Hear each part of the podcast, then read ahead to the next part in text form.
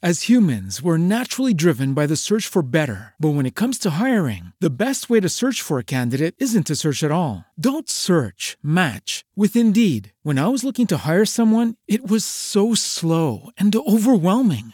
I wish I had used Indeed. If you need to hire, you need Indeed. Indeed is your matching and hiring platform with over 350 million global monthly visitors, according to Indeed data, and a matching engine that helps you find quality candidates fast. Ditch the busy work. Use Indeed for scheduling, screening, and messaging so you can connect with candidates faster. And Indeed doesn't just help you hire faster. 93% of employers agree Indeed delivers the highest quality matches compared to other job sites, according to a recent Indeed survey. And listeners of this show will get a $75 sponsored job credit to get your jobs more visibility at Indeed.com slash podcast. That's Indeed.com slash podcast. Terms and conditions apply. En muchas ocasiones comparto algunas reflexiones y hay unas que comparto más seguido que otras porque me gustan mucho. Y en resumen, hay una historia cuando les platico que un rey sale a premiar una buena acción en el reino que ya le he platicado, pero me voy a ir al punto final que yo le he agregado. Cuando nosotros plantamos una semillita de frijol, un experimento muy común en la escuela, y es común porque el frijolito regularmente lo ponemos en un frasco, un algodón con agua, y al día siguiente ya está creciendo. Si nosotros regamos un día que limpiamos frijol, los frijolitos que no queramos o los que están ahí medio feitos, los ponemos en, un, en una macetita y al día siguiente ya van a estar saliendo. Pero el níspero, que es un árbol, nosotros podemos plantar la semillita y va a tardar mucho para que veamos que empiece a crecer. Y para que se convierta en un árbol que dé fruto y que dé sombra, unos 10 años más o menos. Por ahí lo leí. Hace tiempo fui a La Paz, Baja California Sur, y entonces me regalaron un ciruelito y me traje una semillita de ese ciruelito. Ahí lo guardé en la maleta. Planté la semillita del ciruelito lo puse con tantita agua en su, en su macetita, le puse tantita agua y a los dos o tres días voy y me asomo y veo que ya está una, una ramita, bueno, no una ramita, la plantita creciendo. Y nunca deja de sorprenderme cuando veo cómo la naturaleza crece. Así en la vida, las personas podemos ser como una semillita de frijol, una semillita de níspero, una semillita de ciruelo, nuestra vida, nuestros proyectos, y a veces vamos a tardar un poquito más, un poquito menos, pero cada uno somos distintos. Cuando encontramos la mejor versión de nosotros o buscar la mejor versión de nosotros, primero la buscamos y luego cuando la encontramos tal vez nos vamos a tardar más o menos tiempo que otros. Y cuando lo logramos, podemos entonces ayudar también a otros a ser mejor. Lo podemos hacer desde que estamos ya buscando esa mejor versión de nosotros. Pero siempre hay que recordar que a veces para encontrar nuestra mejor versión, pues va a pasar lo que el frijolito, lo que el níspero o lo que el ciruelo. No nos desesperemos. Hay tiempo para cada cosa. Hay tiempo para cada persona. Hay tiempo para cada historia. Para ser mejores y para ayudar a ser mejor a las otras personas. Esto es cuarto piso, donde cuentan las historias.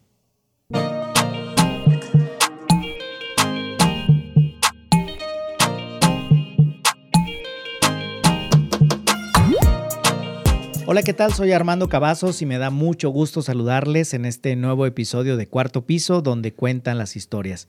Agradezco a César Coronado en la producción, David Martínez en la dirección de este espacio desde el estudio número 4 de Base 3 Estudio aquí en la ciudad de Monterrey, Nuevo León.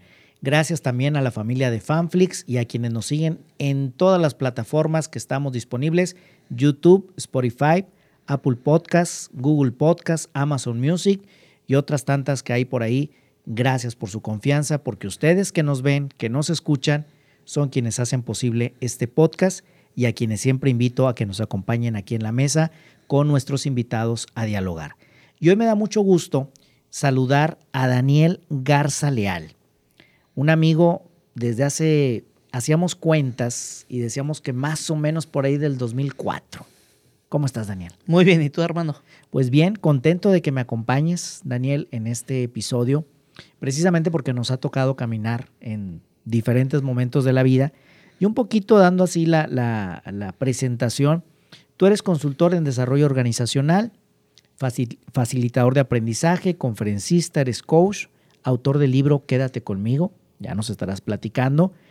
Laboras en Mejorar, Centro Internacional de Investigación, y entre tus experiencias, ya desde que estabas en la prepa fuiste presidente de la mesa directiva, o sea, alumnos, te afiliaste a JCI México y fundaste el capítulo Monterrey, JCI Monterrey, pero además fuiste presidente nacional de JCI en el 2006 y tuviste la oportunidad de representar a México en diferentes países, Estados Unidos, Brasil, Panamá, Dinamarca, Australia, Japón, y también estudiaste la maestría en desarrollo organizacional en la UDEM. Pues esto es un poquito de lo mucho que has hecho, Daniel, con 39 años decíamos. Así es, Armando. Muchas gracias por la invitación. Gracias a, la gente que nos está escuchando aquí en, en cuarto piso.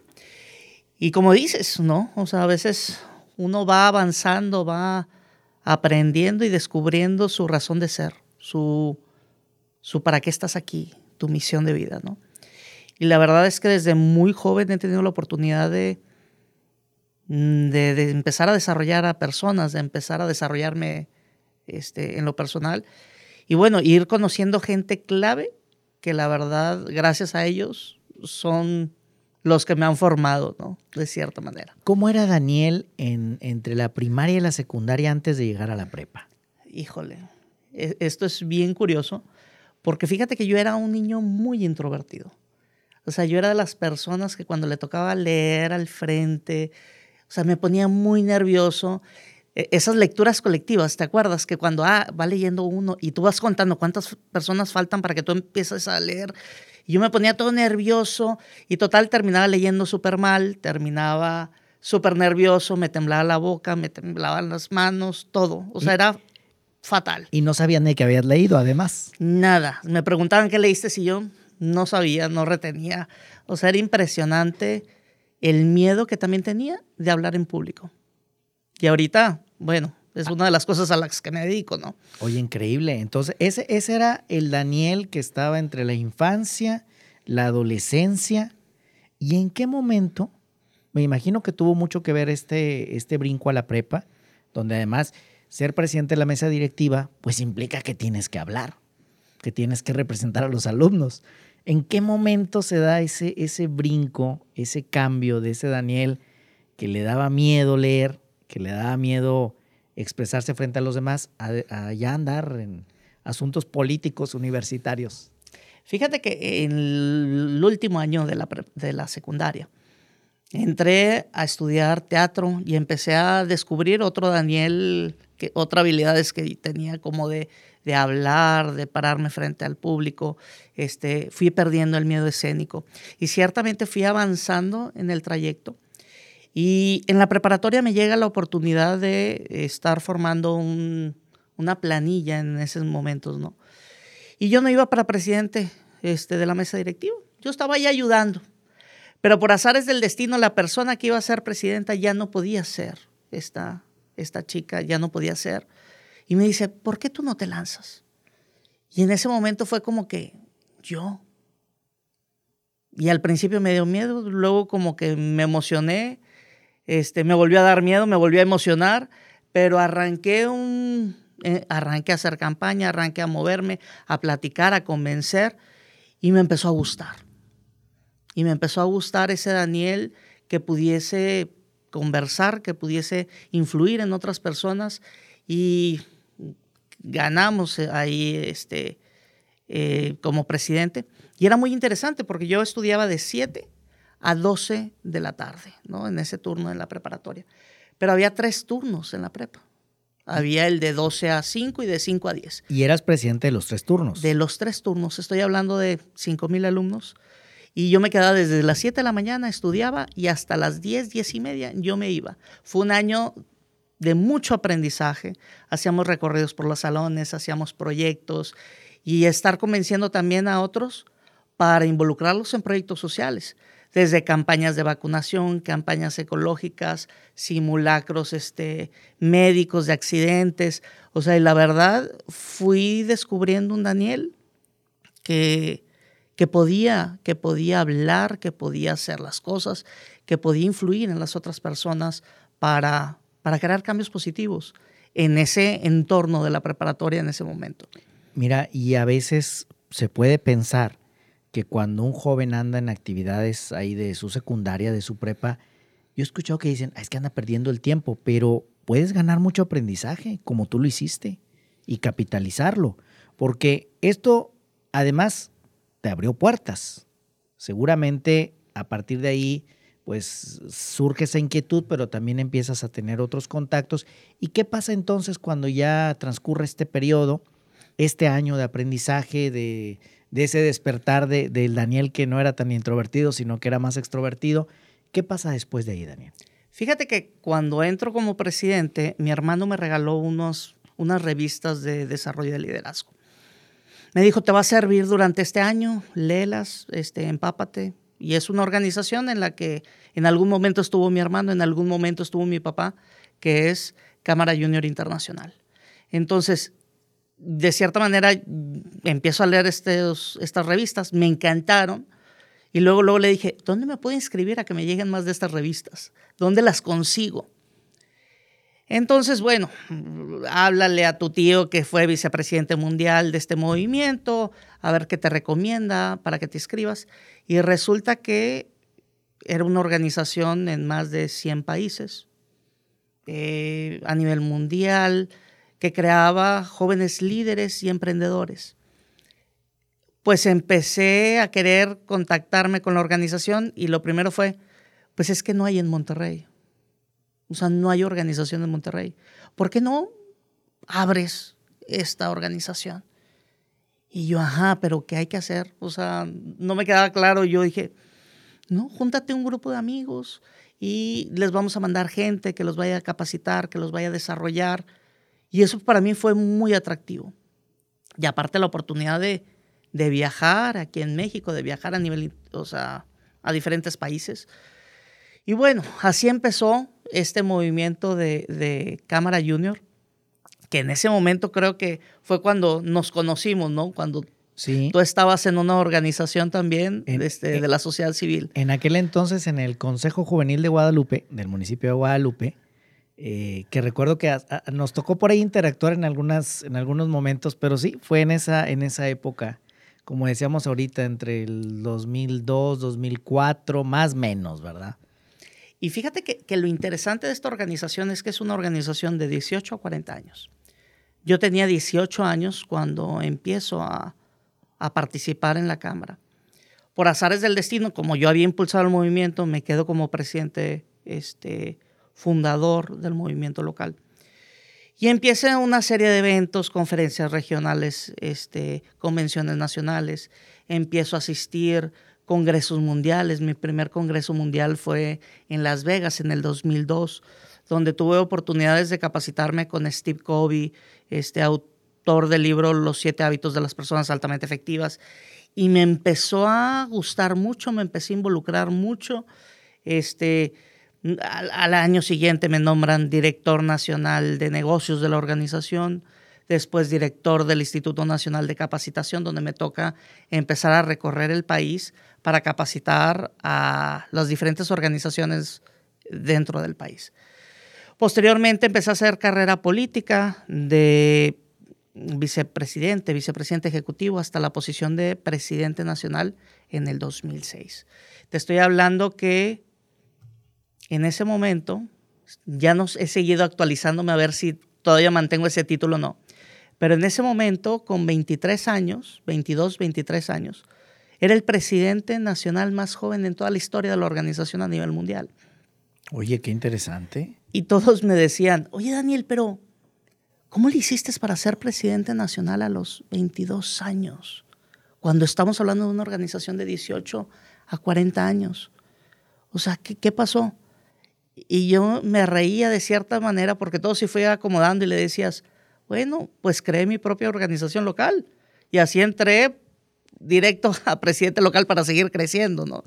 Entonces, le llamaba mucho la atención a socios de la Cámara Junior de Japón, donde decían, Daniel, yo para ser presidente local necesito hacer una fila de 15 años a nivel local para ser presidente local de, mi organización.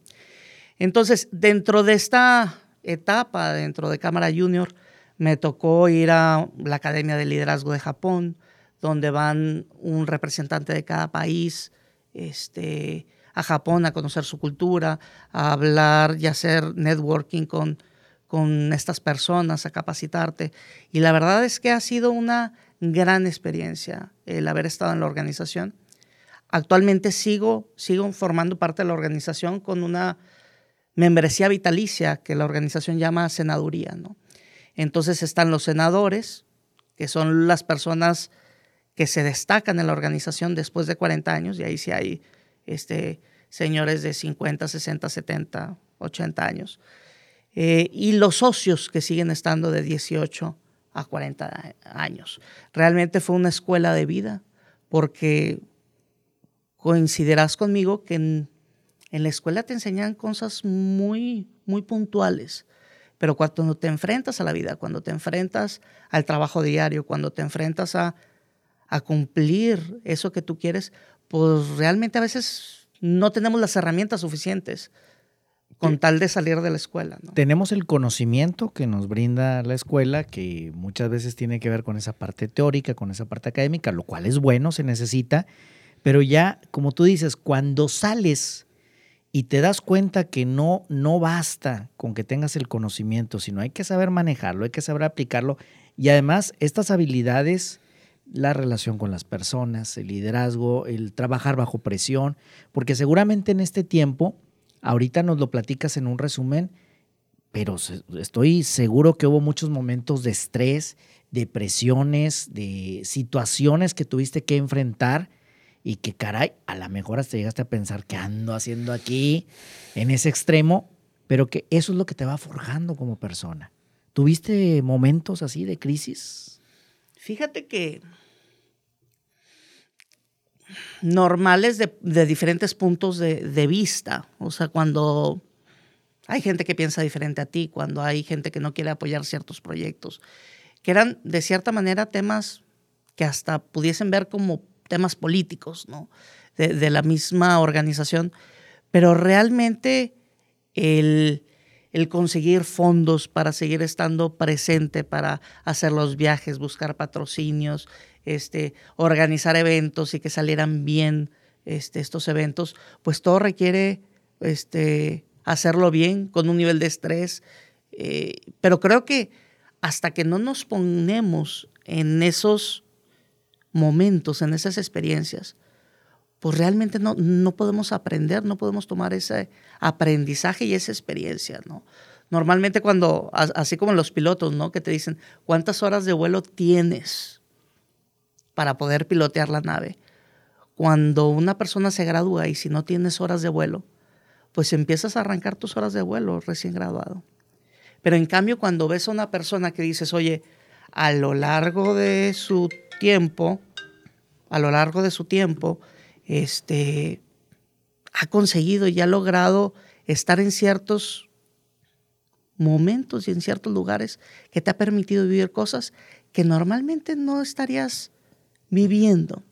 Yo creo que ese es el, gran secreto, Armando, que cuando yo entré a esta organización yo decía, qué padre poder estar en un concurso de oratoria, estar debatiendo algunos temas con gente más grande que tú. O sea, como te decía, había gente de 38, 37 años de edad.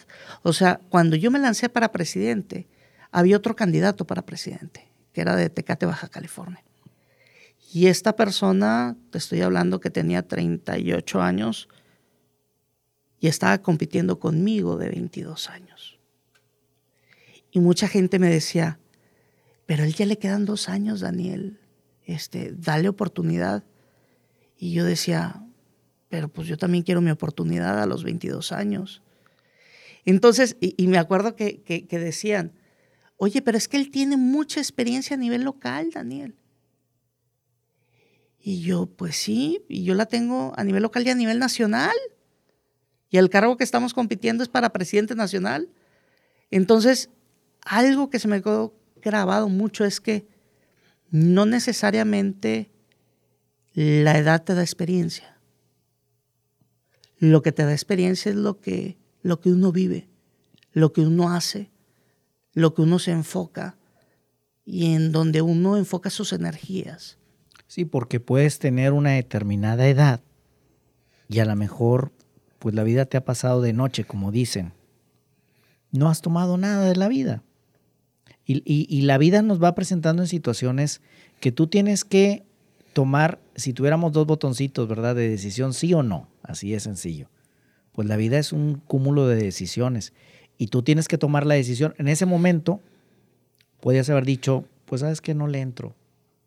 Sin embargo, confiaste en ti, creíste en tu proyecto y leíste para adelante. ¿Qué pasa, Daniel, cuando a veces nos agobiamos?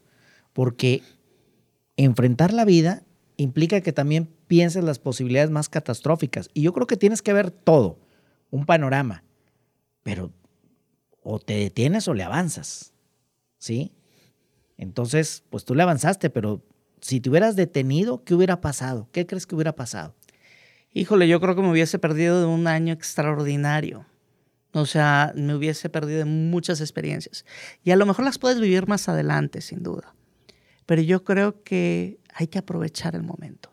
Un poco como lo que decía al principio, y entender que a veces la vida, nuestros proyectos pueden ser la semillita de frijol, a veces la semillita de, de níspero, o a lo mejor plantamos las dos al mismo tiempo y resulta que vamos viendo al frijolito crecer día a día y al níspero, y quizá hay otros proyectos tuyos que son como ese níspero que hoy al paso de los años volteas y dices, mira, esto que hice me da esta experiencia. Porque a partir de, de Cámara Junior, a ti te marcó en lo personal y en lo profesional. ¿Cuál fue el apoyo de tu familia? Hablabas de tu hermano. ¿Cuántos hermanos tienes? Yo tengo cuatro hermanos. ¿Y tú eres el número? El más chico. El más chiquito. Soy el más chico. ¿Tu familia qué te decía cuando andabas en estos momentos ahí de, borlotero? Fíjate que, mi familia siempre me apoyó, o sea, e, e, en, este, en esta situación, porque aparte mi papá también había estado en la organización, mi hermano estuvo en algún momento. Entonces, la verdad es que me, me veían crecer dentro de la organización y al principio como que no, no se creían que fuera avanzando, pero iba avanzando. Y, y ahorita que mencionabas esto, estos crisis o situaciones difíciles que a ti también te tocó vivir, Armando, que cuando trabajas en diferentes organizaciones de la sociedad civil, pues resulta que a veces los voluntarios, pues no los consigues a manos llenas, ¿no? Entonces tienes que buscar y tocar e ir a convencer, ir a vender tu idea, ir a convencer del, porque hay que hacer algo adicional. O sea, ¿por qué no nos podemos quedar con los brazos cruzados. ¿Cómo podemos compartir aquello que, o las bendiciones que nos ha tocado a cada quien? Entonces, cuando decidimos compartir, cuando decidimos mm, levantar la mano y invitar gente y convencerlos y que participen, wow, eso era realmente difícil. Ese es un gran trabajo. Porque estar, estar a lo mejor el fundarlo y hacer un proceso y el dices lo arranco.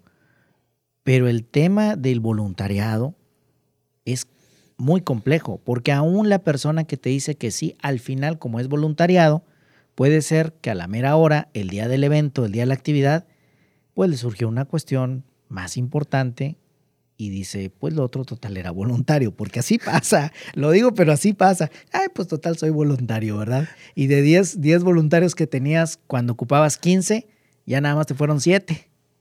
Así es, así es. O sea, el trabajo con voluntarios y generar compromiso en las personas, permanencia, eh, es todo, e, es todo un es todo un dilema, ¿no? O sea, y no es nada sencillo, no es nada sencillo, sin duda las organizaciones de la sociedad civil cada vez batallan más con ese tema, ¿no? Desde voluntarios que donan su tiempo, voluntarios que donan dinero, voluntarios que, que donan su experiencia, sus conocimientos para ayudar a otros, ¿no? Entonces eso era parte de el estar convenciendo, el estar influyendo a las personas para crear cambios positivos en una sociedad. Cuando vas conformando este grupo y, que luego llegas, en, la presidencia nacional estuviste un año. Un año. Un año. ¿E, ¿En qué momento eh, trabajabas o cómo estaba tu, tu vida profesional? ¿Cómo se mantenía Daniel? Fíjate que, que, en esa época yo estaba terminando mi carrera, este, empezaba a dar capacitación, este, empezaba a dar algunos cursos, o sea, me empezaba a mover, pero la verdad es que en esos momentos no podemos decir, ay, Daniel, tenías eh, dinero para aventar para arriba. No, eran recursos muy limitados, ¿no? La verdad también, por otra parte, es que mis papás siempre me apoyaron en el tema de la organización. Eh, siempre me apoyaron mucho en las decisiones que tomaba. Y salían proyectos y buscábamos donativos y hacíamos de todo para, para crear cambios positivos. Pero si tú me dijeras, Daniel, ¿pero cómo recibías una entrada? No, porque al final era un trabajo voluntario. Entonces, ciertamente hacíamos otras cosas, capacitaciones por fuera y todo, para, para obtener este, un ingreso, ¿no? Sí, porque en esto que estamos platicando, a lo mejor puede sonar muy este, el, el, membrete, ¿verdad? Era presidente, entonces le pagaban como presidente de la organización, pero era una actividad voluntaria. Por eso hago la, hago la pregunta. ¿Qué estudiaste, Daniel? Estudié Derecho y la carrera de Comunicación. Ok, entonces, pues ahí vas, ahí, va, ahí va uno sorteando las cosas con el apoyo de tu familia, es algo que también ha sido muy importante. ¿Y qué pasa después? Porque no todo fue Cámara Junior. ¿En qué momento dices, cómo le puedo seguir más allá de, de una organización, apoyando a las personas a crecer? En este compromiso que creo que tú desde la prepa ya percibiste el gusto el, el, y además pues la necesidad incluso de compartir. Fíjate que pasa algo bien interesante, que es en la organización hacía todos los años un congreso mundial y yo estaba estudiando derecho. Eh, se abre una oportunidad para yo acompañar al que era presidente en, en turno y me voy al Congreso Mundial en Dinamarca, en Copenhague, Dinamarca. Estando ahí, en estos congresos iban personas muy reconocidas a dictar conferencias y todo esto. Y conozco a a una persona, Fernando Sánchez Arias, que estaba dando una conferencia aprendiendo a hacer delfín en un mar de tiburones. Un venezolano que un año, un año después iba a ser presidente mundial de la organización.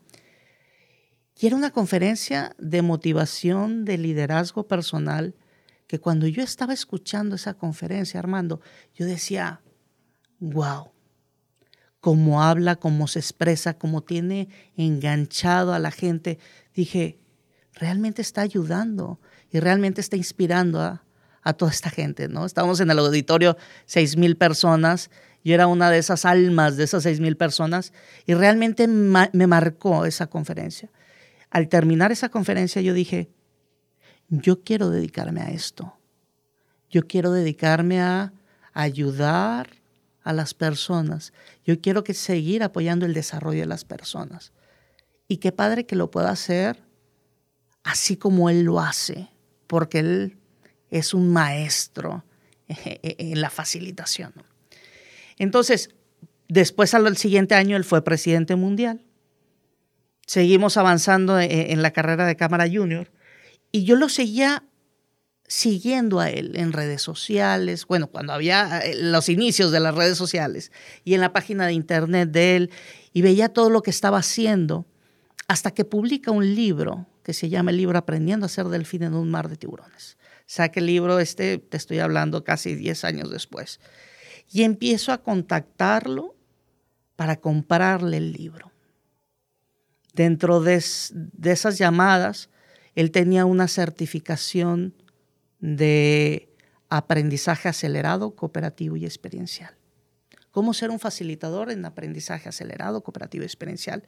Y me invita a Venezuela a tomar esta certificación. Pues voy por el libro, me certifico y resulta que hacemos una gran amistad, Fernando y yo. Y dentro de ese convivir y de ese compartir, pues me dice, oye Daniel, pues tú también tienes una consultoría en México y cómo, qué tal, cómo vas. Le empecé a platicar todo lo que habíamos estado haciendo y me dice, ¿y por qué no abrimos Mejorar?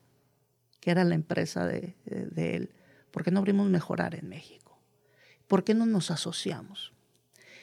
Este, entonces, fíjate Armando, o sea, imagínate que tu ídolo, imagínate que esa persona que tú vistes, que gracias a esa persona tú te dedicas a, a lo que te dedicas. Que te inspiró. Que me inspiró y que te abra las puertas y que te invite y te diga, ¿por qué no haces esto? Entonces, bueno, de ahí empezamos a, hacernos unos excelentes amigos, excelentes socios y empezamos a trabajar en conjunto por mejorar, ¿no? Pero ¿cómo llegaste tú a esto, Daniel? Digo, nos lo has platicado, pero quiero hacer énfasis. Tú lo viste en una conferencia. La pregunta sí va a ser muy, quizás muy obvia la respuesta, pero la voy a hacer. Adelante. ¿Fue producto de la casualidad el que tú hayas llegado a este punto que nos estás comentando? Y, lo pongo en, en este contexto. Las cosas que queremos alcanzar y obtener en la vida serán producto de la casualidad o qué hay que hacer para llegar a momentos como este. Fíjate que como todo, yo creo que todo el mundo tiene oportunidades. Pero el chiste es estar preparado para esas oportunidades que llegan. Porque oportunidades siempre va a haber. Pero si tú no estás eh, en el momento adecuado, si tú no tienes la preparación en ese momento, se te pueden ir todas las oportunidades, ¿no? En ese momento, ciertamente llegó la oportunidad, pero yo estuve casi, casi que atrás de él, yo lo estuve siguiendo, yo estaba viendo, yo estaba viendo formas de cómo acercarme y seguir aprendiendo de él, ¿no? Y se dio toda esta oportunidad de la certificación y, que yo me fui a Venezuela a, estar ahí y, y, certificarme, ¿no? Pero creo que lo más importante es, van a pasar muchas cosas, van a pasar muchas oportunidades, pero uno no se puede quedar sentado tampoco esperando esas oportunidades. Uno te tienes que mover hacia donde quieres. Uno tienes que bueno, ¿qué tengo que hacer yo? ¿Qué está en mis manos? Porque por otra parte hay muchas personas que dicen, ay, ¿cuándo me va a llegar la oportunidad de mi vida? ¿Cuándo alguien se va a fijar en mí? Y a veces es todo lo contrario, es, no, no, tú te tienes que fijar en alguien. Tú te, tú te tienes que mover, tú tienes que ver quién te inspira, tú tienes que ver qué te motiva, qué es lo que puedes estar haciendo sin necesidad de recibir un sueldo, qué realmente es eso que te apasiona. Cuando uno va descubriendo eso, uno te puedes enfocar más. Recuerdo que me decían, Daniel, en una entrevista durante mi año como presidente, me decían, Daniel, pero ¿cómo llegaste tan joven? Y yo les decía, pues es que en la mañana pensaba cómo llegar a ser presidente, en la tarde pensaba cómo ser presidente. O sea, cómo llegar a esa posición, porque esa posición yo la quería. Entonces es, ¿qué cosas tengo que hacer? para llegar a lograr esto. Que no quede solamente en el, ay, me gustaría. Sí, porque uno piensa, ay, bueno, me voy a dormir, lo voy a pensar y lo voy a desear con todas mis ganas y al otro día va a pasar. No, no es cierto. Uno tiene que pensarlo, uno tiene que enfocarse, uno tiene que hacer lo que tenga que hacer para conseguir lo que uno quiere o lo que uno se merezca. Pero para eso uno te tienes que enfocar. Y tú te has ido enfocando entonces, has ido moviéndote con el enfoque, llegas a este momento y entonces viene la oportunidad, además de tener una sociedad, y empiezas con mejorar. Empiezo, empiezo en mejorar, este, y la verdad es que ha sido un trayecto padrísimo donde a través de esta empresa, bueno, desarrollamos a líderes, supervisores, eh, seguimos certificando en facilitadores de aprendizaje acelerado, cooperativo y experiencial. La verdad es que ha sido muy satisfactorio. Y bueno, y, no es solamente, bueno, ya llegué y ya está, porque eh, eh, llegar no quiere decir que ya uno se sienta, sino uno se tiene que seguir preparando, uno se tiene que seguir actualizando. me comentaba mi esposa, Daniel, pero ¿por qué tú tienes que estar tomando certificaciones y certificaciones y cursos y cursos y cursos. Me, me, decía en broma, ahorita en pandemia, me decía, tú eres la salvación de los consultores ahorita, porque tú estás comprando todas las certificaciones ahorita. Y, se burlaba mucho de, de, mí por eso y decía, no, pero es que necesito fuentes de inspiración yo también. Necesito seguirme desarrollando. No es solamente llegar y decir, oye, yo ya me certifiqué y entonces voy a impartir lo que ya tengo de certificación y aquí me voy nadando de muertito. Exacto. Porque es cierto, y hay que decirlo, Daniel, muchas veces en este tema de la capacitación nos encontramos con quienes nadan de muertitos y tomas un curso hoy y si lo tomas dentro de cinco años es exactamente el mismo curso, el mismo contenido. Así es. Con autores que ya, eh, cuyas teorías ya quedaron obsoletas, pero ahí está la persona, ¿sí? Entonces el compromiso es, te enfocas, trabajas por lo que quieres y cuando alcanzas lo que quieres, tienes que mantenerlo y mejorarlo. Así es, así es. Y eso es una, eh, eh, que además el nombre es muy interesante, mejorar. Por eso yo te decía, y has ayudado a mejorar a otras personas. ¿Cómo, ¿Cómo, es, además de estas certificaciones, cómo es tu preparación, Daniel? Mencionabas a tu esposa, sé que también eh, ahora ya como, como un hombre casado, ya, ya no solamente tu familia, tus papás, tus hermanos, sino también ya tienes el apoyo de tu esposa. ¿Cómo es ahora la vida de Daniel en esta, en esta etapa? Acariciando ya. Te decía bromeando ya, ya ni siquiera levantas la mano, nada más levantas la mirada y alcanzas el cuarto piso. Así es. Fíjate que, que ahorita, como ciertamente lo dices, ¿no? Con esposa, con una niña de siete años, con una niña de tres meses, este, ciertamente cambia la dinámica, cambia la responsabilidad, cambia el, eh, eh, el querer dejar un legado este, para tus hijos, ¿no? Que, al final todo, todo el mundo desea dejar un legado, eh, seguir trabajando por ellos. El no solamente ayudar a las demás personas, sino también cómo ir preparando a tus hijos para la vida, ¿no? Y, y se escucha como que tan sencillo, pero realmente es una tarea muy compleja. Este, la verdad es que mi esposa y yo este, nos hemos enfocado también mucho en eso. Realmente la que llega, lleva esa batuta es mi esposa y es genial y espectacular en eso que hace con ellos. Eh, pero esta es la realidad, ¿no? O sea, uno va creciendo, uno va avanzando, pero uno no, no puede sentarte a descansar, ¿no? Con todo esto de la pandemia pasó algo bien curioso, ¿no? Eh, llega la pandemia, llega el 2020, ¿no? Y dices, ajá, ya no se acostumbran a dar cursos presenciales por esto. Ahorita se suspende todo esto. Y pasó algo bien interesante, que, que seguramente lo recordarás en marzo, abril, mayo, todos esos meses del año pasado, y te encontrabas capacitación a diestra y siniestra, gratis, cobrada, muchas, pero todo lo que querías. Y de todo tema que te pudieras De todo tema. Entonces, ciertamente muchos compañeros dijeron, oye, pues déjame, me empiezo a, a hacer notar y a estar presente para que vean que sigo estando activo y todo. Y, y yo empecé a conversar con mi esposa y dije, lo podemos hacer también, pues a eso nos dedicamos. Pero, ¿por qué no nos enfocamos en otra cosa? Y me dijo mi esposa, ¿y, a qué te quieres enfocar ahorita? Y dije, ¿por qué no escribimos un libro? Que esto más adelante, este, pues siempre estamos posponiendo, era algo que yo siempre había querido hacer, el escribir un libro. Y siempre por andar en mil cosas no terminaba, o sea, empezaba, no avanzaba. Y la verdad, esas personas que te dicen, oye, escribe un libro en un fin de semana. Y, no, es cierto. es muy difícil, es muy difícil, la verdad. No, y además combinando también el rol de esposo, de papá, pues eh, te tienes que atender otros asuntos. Así es. Pero la verdad es que decidí enfocarme en eso y claro que, mi familia me apoyó mucho. Entonces empecé a escribir un libro. Fíjate que, que, en este tiempo, algo en lo que me he ido preparando ha sido mucho en por qué la gente se va de los trabajos. O sea, ¿por qué la gente se va de los trabajos? Que es el tema de rotación de personal.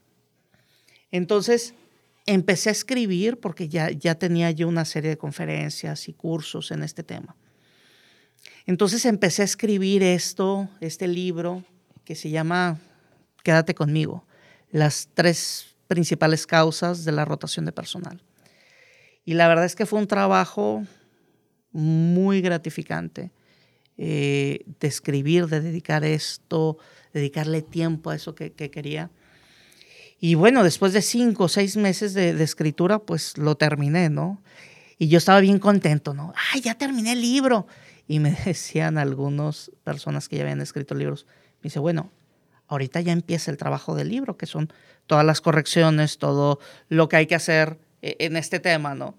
Eh, y dicho y hecho, ¿no? O sea, fueron como cinco meses de, escritura y como un año de correcciones y de ajustes. de ajustes. Eh, y ha sido todo un camino muy, muy, muy, muy gratificante. Pero ¿a, qué, a, a dónde te quería platicar de esto del libro? Que, que ciertamente a veces uno tiene que tomar decisiones. Bueno, puedo empezar a hacer también cursos y estaba infestado todas las redes sociales de todos los cursos. O mejor me enfoco en esto, en este libro, en, esto que, quiero yo hacer. Y que creo que, bueno, al final es algo este, que va a quedar en el tiempo. Que trasciende, es un legado. Eh, quédate conmigo. ¿Dónde lo podemos encontrar, Daniel? Fíjate que apenas se está lanzando, el 14 de octubre es el lanzamiento, del cual estás invitado. A las 5.30 de la tarde va a ser el lanzamiento. Y a partir del 14 de octubre lo van a poder conseguir en Amazon. Este, y en línea va a estar disponible el libro. Quédate conmigo, así lo vamos a buscar. Quédate conmigo, de Daniel Garza Leal. Así es. Oye, Daniel, bueno, pues vamos a estar muy pendientes, ahí estaremos, por supuesto, y seguramente un libro muy enriquecedor para todos Incluso lo veo también para el voluntariado, para las organizaciones laborales también, este tema, no solamente para el de recursos humanos, sino creo que para todos, los emprendedores también, que luego tienen equipos de trabajo que a veces son, eh, rotan mucho más. Si en este momento, Daniel, pudieras hacer un viaje en el tiempo, ya cercano a tu cuarto piso, y te encontraras con el Daniel de hace 20 años, más menos, ¿sí? a lo mejor unos 18, a lo mejor unos 22, ¿qué te gustaría decirle? ¿Qué le dirías si te lo encontraras? Híjole, hermano. Ya hicimos un viajezote al tiempo, ¿no? Con esta pregunta tan profunda. Pero yo creo que yo creo que habría que decir varias cosas. Y una de ellas es Aprovecha el tiempo porque nada es para siempre. Nada es para siempre. Los momentos buenos no, no van a ser siempre. Van a venir tiempos difíciles. Y cuando estés en los tiempos difíciles, no te preocupes porque nada es para siempre. Entonces, el poder, el poder aprovechar el momento en el que estás tú presente, yo creo que eso sería un, gran consejo para, para mí en el tiempo, ¿no? No te desesperes porque nada es para siempre. Y aprovecha el tiempo, aprovecha las crisis, aprovecha las pandemias. Exacto. Porque algo habrá de resultar. Y este ejemplo que nos dabas, en medio de todo lo que estaba ocurriendo, tú dijiste, hay algo que ya hago y que ahora todo el mundo está haciendo pero hay algo que puedo hacer también y que no había hecho, escribir un libro. Aprovechaste un tiempo de crisis, un tiempo de pandemia, y ahora estamos ya a punto de ver la luz de ese proyecto, que seguramente será un proyecto que nos va a dejar mucho. Daniel, pues yo te quiero agradecer que nos hayas acompañado en este episodio de Cuarto Piso, compartirnos un poquito de tu, de tu trayectoria, de tu vida y estar muy pendientes, como ya lo decías, de tu libro Quédate conmigo, disponible en Amazon, pero también te podemos seguir en las redes sociales, por si alguien quiere contactarse contigo para algún curso, para eh, simplemente saludarte. Estás en Facebook como Daniel Eduardo Garza Leal, que es todo tu nombre completo. Yo te presenté sin el Eduardo, pero también, también eres Lalo. Ajá. ¿sí? Daniel Eduardo Garza Leal, así te encontramos en Facebook y en Instagram estás como Daniel-E-Garza-Leal. Así es. ¿sí? Y también te encontramos en LinkedIn con tu nombre completo. Así es. Cualquiera de estas redes sociales para estar en contacto con- contigo. Daniel, pues algo más que nos quieras compartir antes de cerrar este episodio. agradecerte el espacio este, y felicitarte, Armando, porque como te lo dije hace tiempo, ¿no? O sea, siempre el verte avanzando, superándote, o sea, ha sido también una fuente de inspiración. Y, y estoy seguro que no es solamente para mí, sino para muchas personas. Así es que felicidades, Armando, por todo esto que haces y por cuarto piso. Muchas gracias. Y gracias también, Daniel, por eh, coincidir en este caminar de la vida, que cuando uno hace el recuento, yo les digo ya a los amigos, como te decía, en, en forma de broma, ya mejor ni entremos en detalles de cuántos años hace un buen, pero han sido muchas experiencias que nos ha tocado vivir y que nos ha tocado platicar también. Así es. Pues muchas gracias, Daniel Garza Leal. Y gracias a ustedes que nos siguieron en este episodio de Cuarto Piso. También quiero agradecer a César Coronado en la producción, David Martínez en la dirección, aquí desde el estudio número 4 de Base 3 Estudio. Gracias a ustedes que nos siguen en Fanflix, en todas las plataformas en que estamos disponibles. Soy Armando Cavazos y les recuerdo que lo mejor de la vida es tener la oportunidad de vivirla. Dios nos bendice a todos. Cuarto Piso, donde cuentan las historias.